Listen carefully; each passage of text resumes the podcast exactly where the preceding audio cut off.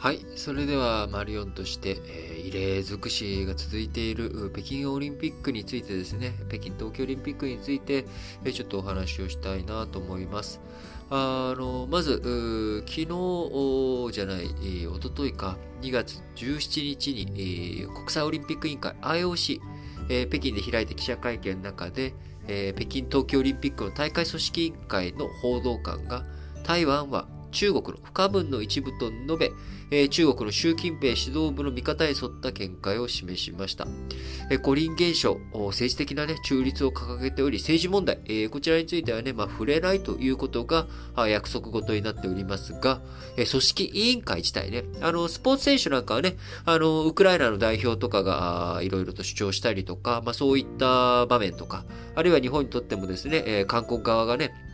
あの、いろいろと、えー、主張をしたりとか、まあそういったことがあったりするわけですけれども、えー、そもそもオリンピックのね、大会組織委員会、えー、一番その政治的な発言とかそういったものに気を配らなきゃいけない人が、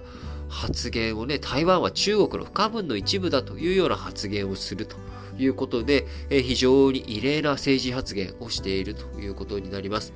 えロイター通信や AFP 通信などが伝えたところによりますと、えこの報道官、新疆ウイグル自治区における人権問題に関する質問に対しても、強制労働や人権弾圧といった主張が革新犯的なグループによる嘘だと、え否定したということで、北京冬季オリンピック、えー、巡ってはですね、まあ、外交的ボイコットとかありましたけれども、一段と、なんでしょうね、なんか、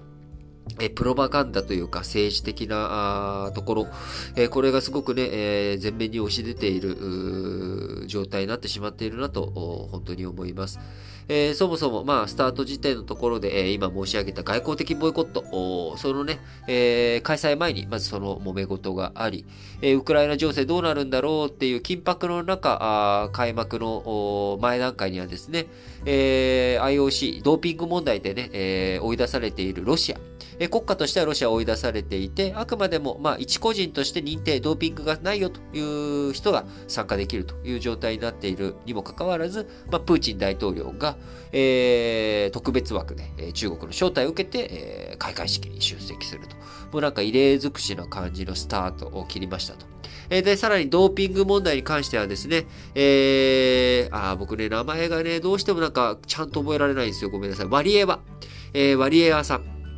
カミラ・ワリエワさん、ワリエワさんのね、えー、問題。えこの子ね、15歳なんですよね。まだ2006年4月26日生まれということですけれども、えー、誰の指示によるのか、本人の希望なのかわかんないけれども、あるいはね、ただ単に本当に間違えて検出されただけなのかということわかんないですけれども、あのー、まあ、禁止薬物についてね、えー、出てきてしまったということで、えこの子、まあ、その後プレッシャーにもよるのか、あ結局4位に終わってしまい泣き崩れるというようなシーンがね、え、こちらが33 3%を超える視聴率と、日本でも注目されているということで、非常に、なんでしょう、異例尽くしですよね。えー、いろんな判定とかにおいても、皆さん、うん、これって、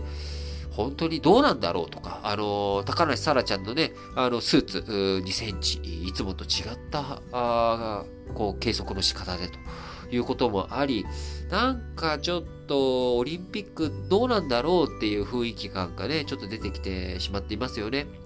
東京オリンピックの時にも、あのー、まあ、コロナよりも優先するのか商業的になりすぎているんじゃないか、誰のためのオリンピックなんだということを出てきていたわけですけれども、改めて国家、あ先制主義的なね、権威主義的な国、国家において開かれた、あこの冬季北京オリンピック、えー、最後ね、総括どんな形になっていくのかなというところはね、これからもまあ見ていかなきゃいけないんですが、えー、スポーツと政治、まあ、当然切ってはね、切れない。えー、本当はね、スポーツはスポーツで、えー、楽しんで、えー、みんなそれに対して感動していくべきなんだけれども、え、そこに政治とかいろんな思惑が乗っかってしまっている。え、その醜い部分がなんか、あすごく出てしまっている北京オリンピックのように感じてしまっています。え、皆さんご自身はね、どのようにお感じられているんでしょうか？あ今年は他にもね、え、こう、年、年後半には、あカタカタール、あのワールドカップね、サッカーのワールドカップも控えていますし、